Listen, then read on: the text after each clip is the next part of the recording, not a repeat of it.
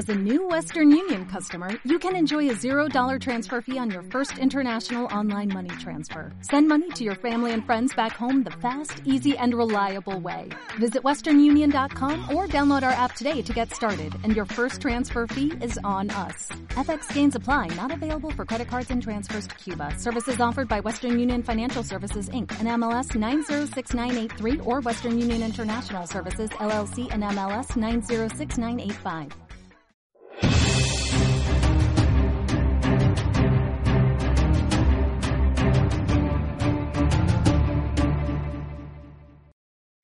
Estamos en verano, por lo menos en, el norte, en el hemisferio norte, en el norte del planeta. Estamos en verano y con el calor lo único que apetece es buscar una sombra en la que cobijarnos. Y quizá por eso eh, en esta época se publican noticias que son tremendas y que quizá buscan por la fecha en que se dan a conocer pasar desapercibidas. Por ejemplo, la noticia de la situación de la Iglesia Católica en Alemania. Eh, con los datos del año pasado, se sabe que 216.078 que eran católicos han apostatado de su fe en el año 2018, han renunciado a ser católicos. Esta cifra que es, es impresionante, 216.000 católicos menos que voluntariamente han renunciado a ser católicos, no es que se hayan muerto, bueno, pues esta cifra representa un 30% más de los abandonos del año anterior. Es una iglesia que va en picado. Un 30% más de abandonos en un año. Es una cifra tremenda. Es una cifra que debería hacer reflexionar a los obispos alemanes no a todos, afortunadamente, pero a esa mayoría de obispos alemanes que insiste en que el camino del futuro es una iglesia liberal, una iglesia que adopte todo lo que el mundo dice que hay que adoptar, una iglesia políticamente correcta que acepte sin ningún problema la homosexualidad, la convivencia antes de casarse, el divorcio, el aborto, todo lo que el mundo dice, sacerdocio femenino. Pero esa tesis va destruida con los datos, especialmente si se tiene en cuenta que los protestantes en Alemania, los luteranos, han disminuido en el mismo año en 220.000. Es decir, si los católicos se hunden, los protestantes, que aceptan todo eso que los católicos dicen que debe ser, que los obispos católicos alemanes dicen que debe ser aceptado, están todavía peor que nosotros, que están en una crisis aún más profunda, incluso vocacional. No hay jóvenes en los seminarios eh, católicos alemanes, pero es que tampoco hay aspirantes para ser pastores. Y ellos sí pueden casarse. ¿Por qué está pasando esto? Es decir, ¿por qué a la vista de los resultados que año tras año confirman que la Iglesia va a su desaparición, por qué se insiste en un proyecto que se sabe que va a fracasar? Eh, ya lo he dicho en otras ocasiones, lo único que no pienso de los alemanes es que son tontos, al contrario, es gente muy inteligente. Entonces, no es una cuestión lógica, no es una cuestión razonable, racional, ese, esa apuesta por la Iglesia liberal. ¿A qué se debe entonces? Estamos ante una cuestión ideológica. Se prefiere morir antes que aceptar una Iglesia que tenga un rostro tradicional de continuidad con el pasado. Se prefiere una interpretación del Concilio Vaticano II en ruptura con todo lo anterior, como si la Iglesia empezara a partir de ese momento, una interpretación del Concilio Vaticano II que no tiene en cuenta ni la palabra, ni tiene en cuenta la tradición, antes que una interpretación en continuidad del concilio que sí que respeta todas esas enseñanzas anteriores de dos mil años, empezando por la palabra de Dios. Recuerdo una entrevista que le hicieron hace un tiempo a un religioso español de una importante orden religiosa. El periodista constataba que esa congregación, esa orden religiosa no tenía vocaciones. Y le preguntaba al, sacerdote, al religioso, le decía si no tendrían que girar un poco más a la derecha, es decir, si no tendrían que hacerse un poco más conservadores a la vista de que las congregaciones conservadoras sí tenían vocaciones. Y la respuesta del, religioso fue tajante.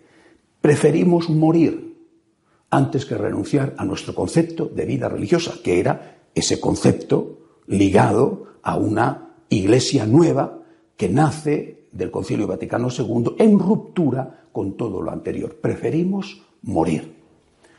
Bueno, pues están muriendo, efectivamente, están muriendo. Eh, a, mí me cabe la pregunta si, si, lo que está muriendo es Iglesia Católica o si, o si han dejado ya de ser católicos. En este aceptar morir, ciertamente, podría parecer que hay algo de heroico. Yo también estoy dispuesto a morir, a que me quiten la vida, incluso estoy dispuesto a algo que es peor que la muerte, que es que me calumnien y que me quiten el honor, antes que renunciar a Cristo y a la fe de mis mayores. Pero ellos eh, no solo están dispuestos a morir, que están muriendo, sino que además están dispuestos a matar.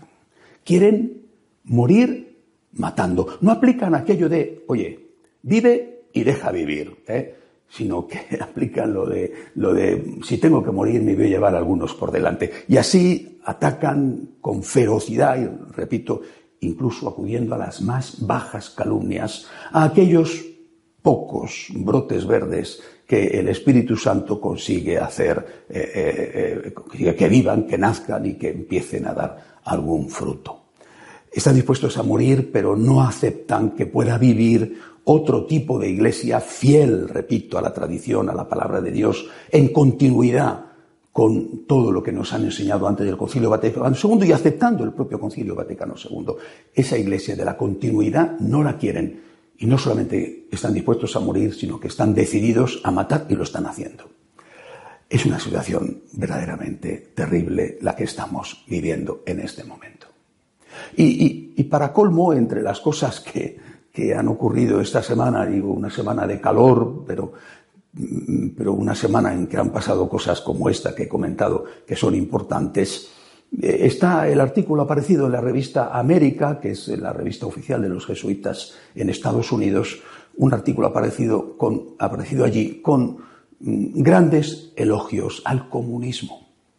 Y llega el autor del artículo a decir que el comunismo Cuanto peor es, cuanto más peligroso es, más beneficios da. Cuanto peor, mejor. Cuanto más daño hace, mejor todavía. es una frase que afirma el artículo. Es una cosa realmente, no sé si es un atentado a la razón o es un atentado a la caridad, al sentido común, al amor a Dios, al amor al prójimo. ¿De verdad el autor del artículo se atrevería a decir esto a las personas de Venezuela? ¿Se atrevería a mirar a los ojos a una mamá que no tiene para alimentar a sus hijos o que está viendo cómo su hijo muere porque no tiene medicinas o que tienen que huir y a veces algunas niñas tienen que ir a la prostitución para poder comer? ¿Se atrevería a decirle, mirándole a los ojos, que el comunismo es una cosa estupenda y que cuanto peor es, más beneficios da? Es una cosa espantosa.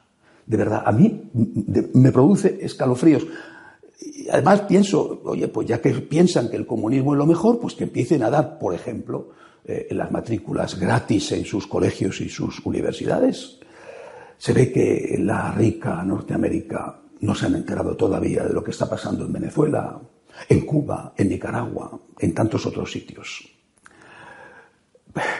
Me viene solo rezar el Salmo 12. ¿Hasta cuándo, Señor, seguirás olvidándome? ¿Hasta cuándo voy a andar peregrino y prisionero? ¿Hasta cuándo, Señor?